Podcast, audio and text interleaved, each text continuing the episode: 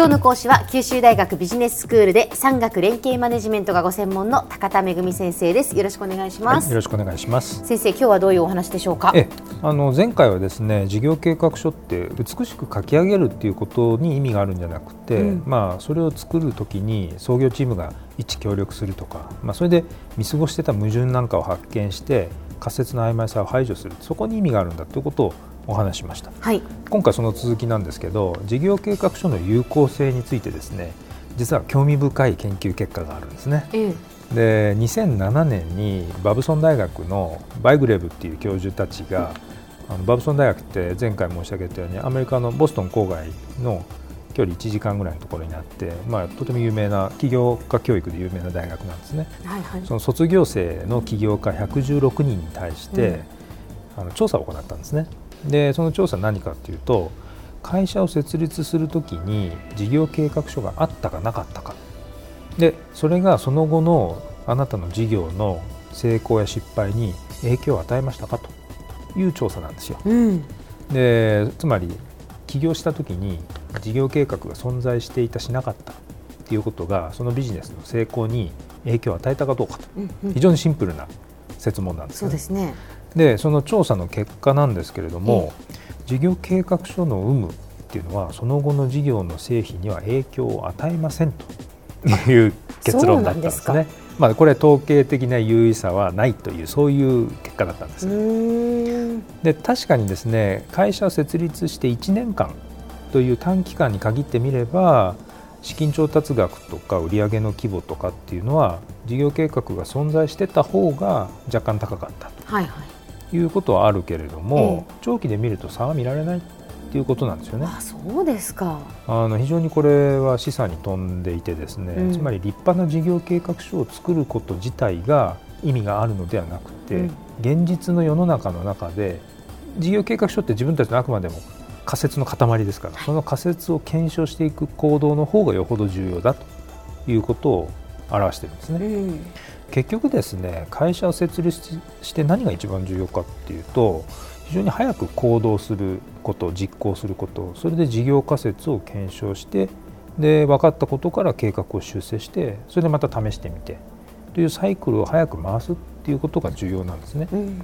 素早くかつ行動した結果を踏まえてプラン修正を行おうとするとやっぱり事業計画書をバサッと抱えてそういう活動ってやりづらいんですよね。はい1箇所直すと全体になんか修正が影響するとかっていうのは、30ページもあるような事業計画書を携えながらそれをやるっていうのはとても大変なわけです。なのでやっぱりスライド10枚ぐらいの売り込みの資料を作ってそれを友達だとか会社の同僚だとか自分の家族だとか身近な人に繰り返してプレゼンテーションしてそれで反応を見るというのがまず正しい第一歩なんですね。で相手からいろんな反応フィードバックを得られるんですけどそれをこう創業メンバーが集まって吟味して計画の中にこう穴があるんじゃないかと。あるいは軌道修正。当初こういう方向だと思ってたけどその方向じゃお客さんは買ってくれないと。いうことが分かったんで軌道修正するっていうような必要性について話し合うということが行われるんです。でそれをこうスライド資料に反映させてまたプレゼンテーションしてって。で場合によってはですね途中で簡単な試作品を作ってプロトタイプですね。これを作って顧客の反応を見てみるということをやるわけです。ええ、まあ、その10枚のスライドっていうのはですね、まあ、製品のサービスの名前とかそれから顧客って一体どんなことで困ってるのかとか、うん、まあ、それに対してどんな製品やサービスで我々は解決を策を提供しますよっていうのか。あるいはそれでどうやって収益を確保するのかというビジネスモデルだとか、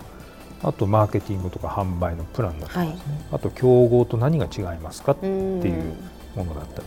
あるいは財務の5年分の財務の予測ですね、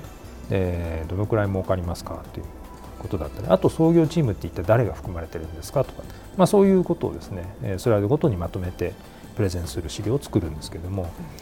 最近はですねリーンスタートアップっていう言葉が結構キーワードなんですね。リーンスタートアップですか、ええ、リーンっていうのは、これ贅肉がないっていう意味ではいはい、で徹底的に無駄を排除してこれはあのトヨタの生産方式にヒントを得てるんですけれども、うんうん、やっぱトヨタの生産方式ってよく乾いた雑巾を絞るなんて言われますけれどももう徹底的に無駄を排除してコストと品質でトヨタの車っていうのは優位性を築いてるわけですよね。でそういったリーンな生産方式っていうのを新規事業のスタートアップに当てはめようっていうそういう考え方なんですね。それでリーンスタートアップと言うんです。でリーンスタートアップのプロセスっていうのはまずアイデアを考えたらプロトタイプ作ってみてそれをテストしてで仮説を検証するんですね。で自分たちのこのビジネスのアイデアが正しかったあるいは間違ってたっていうことを検証してそのデータを収集してでそこから自分たちが学んでアイデアを修正してまた次のお客さん候補にそれをこうプレゼンするっていうそのサイクルをとにかくお金かけずに早く繰り返すのが特徴なんです。そうするとお客さんの本当のニーズっていうのをこう深掘りしてそれに対して自分たちの製品やサービスのコアのコンセプトの部分これをこうすり合わせていくっていうでそれによって成功確率を高めるっていうそういう方法なんですね。でですからリーンスタートアップのプロセスっていうのは、えー、分厚いその事業計画書の存在意義っていうのは、まあ、さらに下がっちゃうわけです。や思いついてやってみてで得られた結果からさらに良いものを作るっていうその行動様式ですねにこそ価値があるということなんです。フットワークが軽い感じですね。その通りですその通りです。えー MIT のですねアントレプレナーシップセンターのビル・オーレットっていう人がいるんですけど彼はよく講義の中で、はい、あのこんなこと言ってたんですね。Idea is worthless, execution is worst. で何という意味かというとアイデアそのものに実は価値がなくて実行してこそ価値が出るんだということなんですね。実行にこそ価値があると。でなのでやっぱり新しい事業を起こす際にはですねまあ事業計画書ももちろん必要なんですけれどもそれ以外にやっぱり早く実行して顧客は本当にこれを求めてるのかっていう検証してでさらに正しいその製品やサービスの姿にこう近づけていく早く近づけていくっていう行動が欠かせないということなんです。では先生今日のまとめをお願いします。はい、えー、近年ですね分厚い事業計画書の存在意義ってやっぱさらに下がってます。でアイデアを思いついて試しに実行してみて得られた結果からさらに良いものを作るというサイクルを早く回す行動様式に価値があるということなんです。今日の講師は九州大学ビジネススクールで産学連携マネジメントがご専門の高田恵先生でした。どうもありがとうございました。はいありがとうございます。